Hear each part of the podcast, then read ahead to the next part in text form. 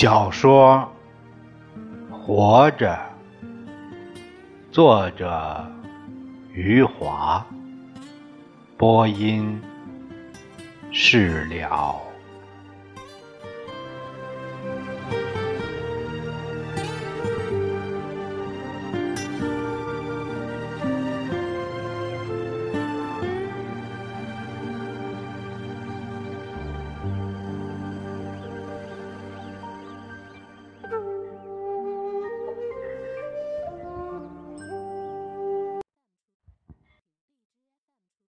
卖肉的说的没错，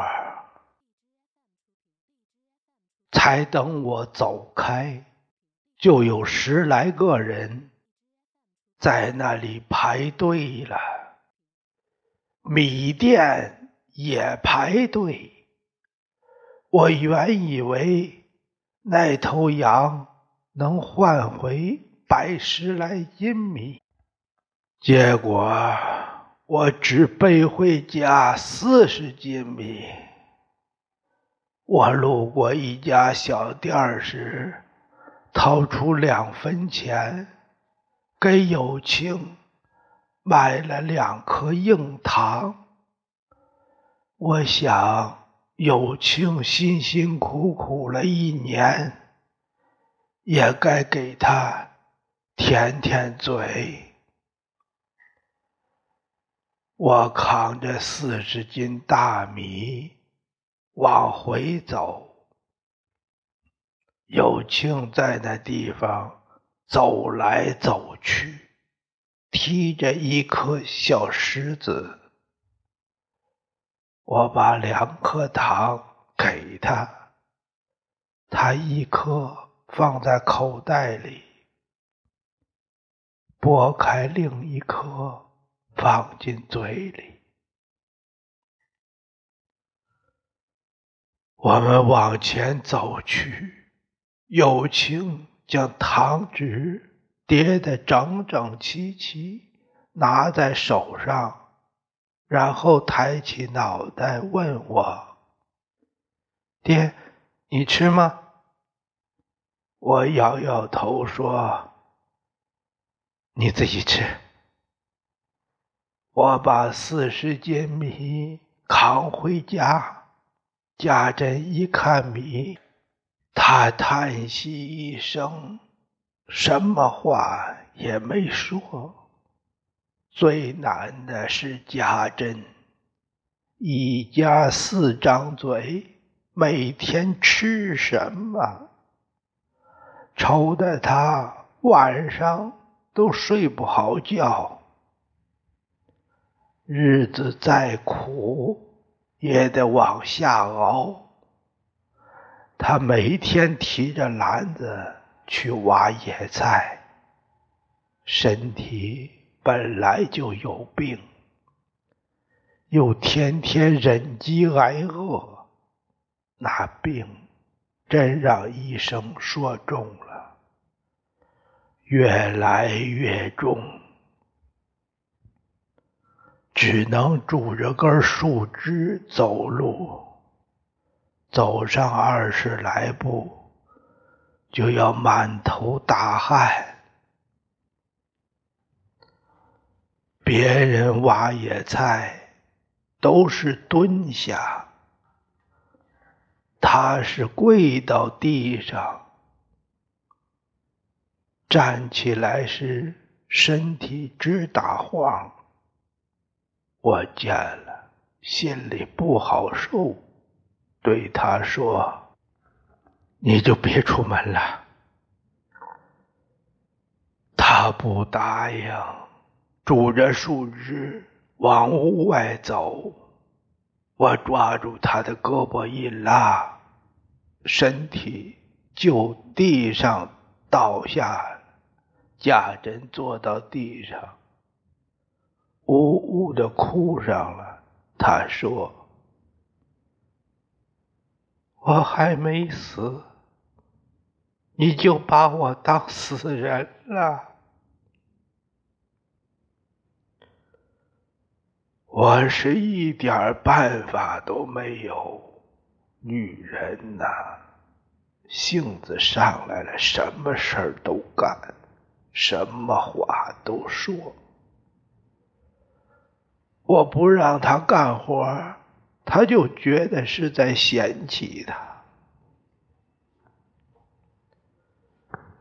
没出三个月，那四十斤米全吃光了。要不是家珍算计着过日子，掺和这些南瓜叶、树皮什么的，这些米不够我们吃半个月。那时候村里谁家都没粮食了，野菜也挖光了，有些人家开始刨树根吃了，村里人越来越少，每天都有拿个碗出去要饭的人，队长。去了几次县里，回来时都走不到村口，一屁股坐在地上直喘气。在田里找吃的几个人走上去问他：“队长，县里什么时候给粮食？”队长歪着脑袋说。我走不动了，看着那些外出要饭的人，队长对他们说：“你们别走了，城里人也没吃的。”明知道没有野菜了，家珍。还是整天拄着根树枝出去找野菜。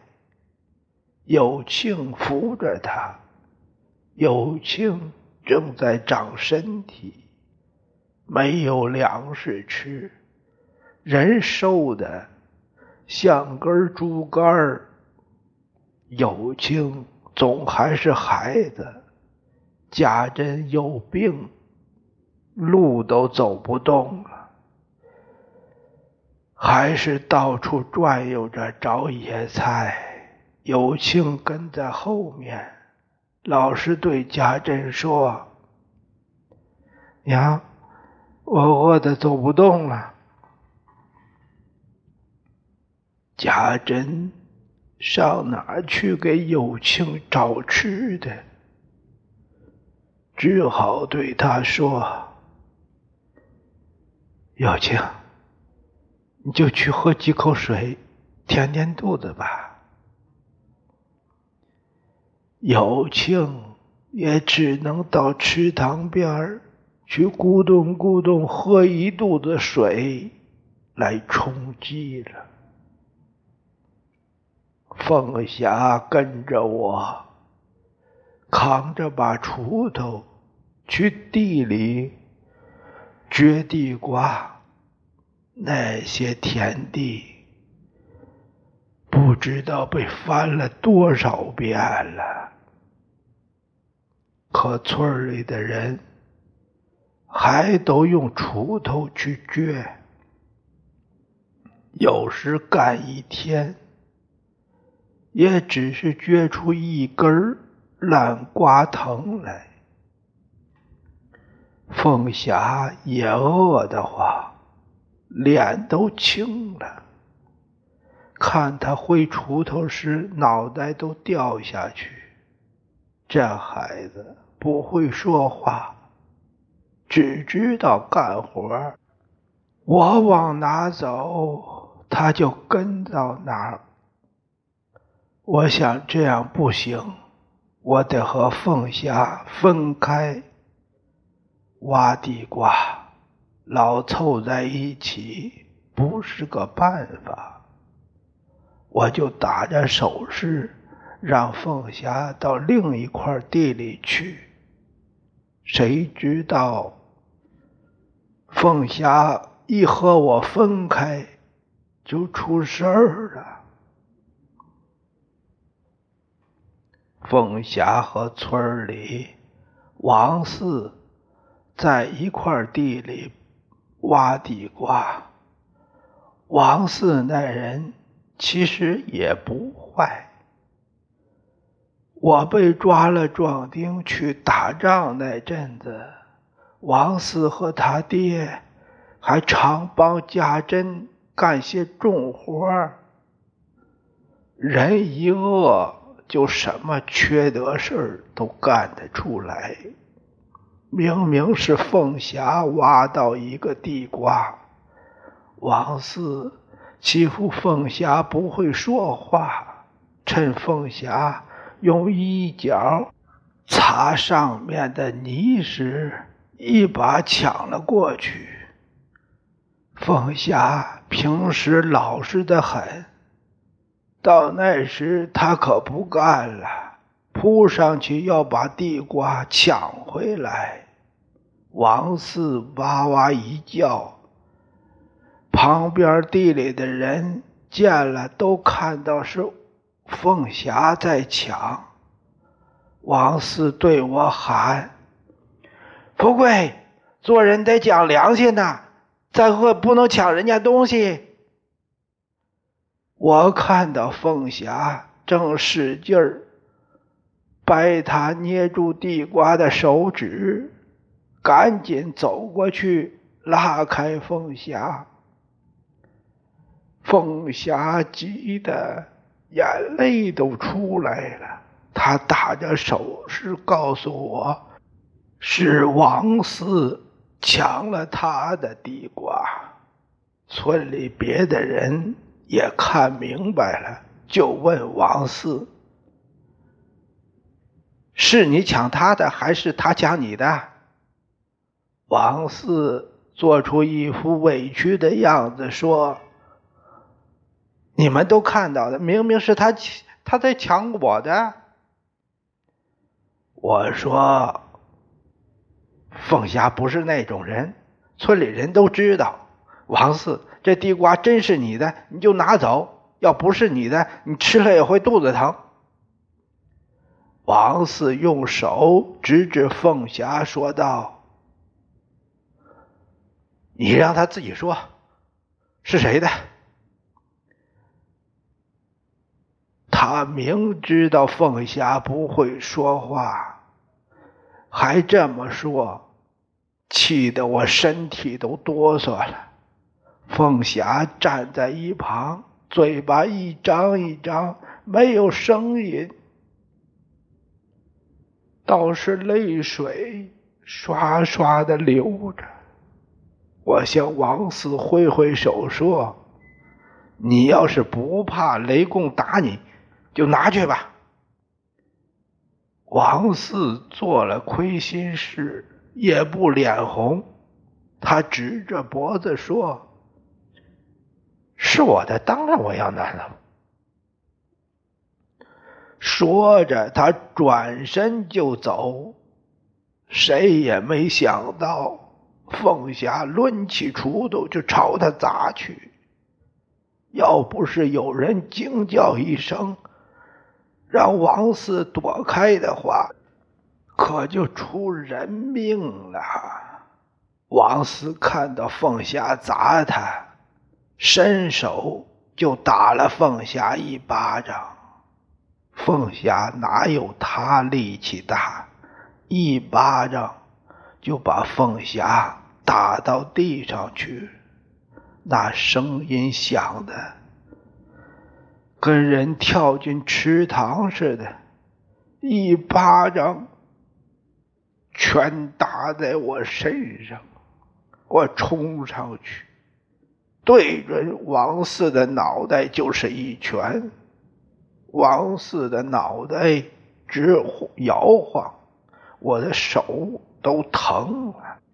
王四回过神来，抄起一把锄头。朝我劈过来，我跳开后也抡起一把锄头。要不是村里人拦住我们，总得有一条命完蛋了。后来队长来了，队长听我们说完后，骂我们：“他娘的，你们死了，让老子怎么向上面交代？”骂完后，队长说：“凤霞不会是那种人。说是你王四抢的，也没人看见。这样吧，你们一家一半。”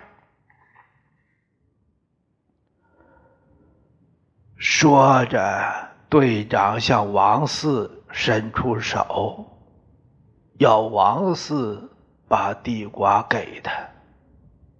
王四双手拿着地瓜，舍不得交出来。队长说：“拿来呀！”王四没办法，哭丧着脸，把地瓜给了队长。队长向旁人要过来一把镰刀，把地瓜放在田埂上。咔嚓一声，把地瓜切成两半队长的手偏了，一半很大，另一半很小。我说：“队长，这怎么分呢？”队长说：“这还不容易。”又是咔嚓一声。将大的切下来一块放进自己口袋，算是他的了。他拿起剩下的两块地瓜给我和王四，差不多大小了吧？其实一块地瓜也填不饱一家人的肚子。当初心里想的和现在不一样，在当初那可是救命稻草，家里断粮都有一个月了，田里能吃的也都吃的差不多了，那年月拿命去换一碗米，也都有人干。和王四蒸地瓜的第二天，家珍拄着树枝走出了村口。我在田里见了，问他去哪儿。他说：“我进城去看看爹。”做女儿的想去看爹。我想拦也不能拦，看着他走路都费劲的模样，我说：“让凤霞也去，路上能照应你。”家珍听了这话，头也不回的说：“不要凤霞去。”那些日子，他脾气动不动就上来。我不再说什么，看着他慢慢吞吞往城里走。他瘦的身上都没肉了，原先绷起的衣服变得松松垮垮。在风里荡来荡去，我不知道家珍进城是去要吃的。他去了一天，到了傍晚时才回来。回来时都走不动路了。是凤霞想看到他，凤霞拉了拉我的衣服，我转过身去，才看到家珍站在那条路上，身体撑在拐杖上，向我们招手。他抬起胳膊时，脑袋像是从肩膀上掉下去。我赶紧跑过去，等我跑近了，身体一软，跪在了地上，双手撑着拐杖，声音很轻的叫：“富贵。”你来，你来！我伸手去扶他起来，他抓住我的手往胸口拉，喘着气说：“你摸摸。”我的手伸进胸口一摸，人就怔住了。我摸到了一小袋米，我说是米，家珍哭了，他说是爹给我的。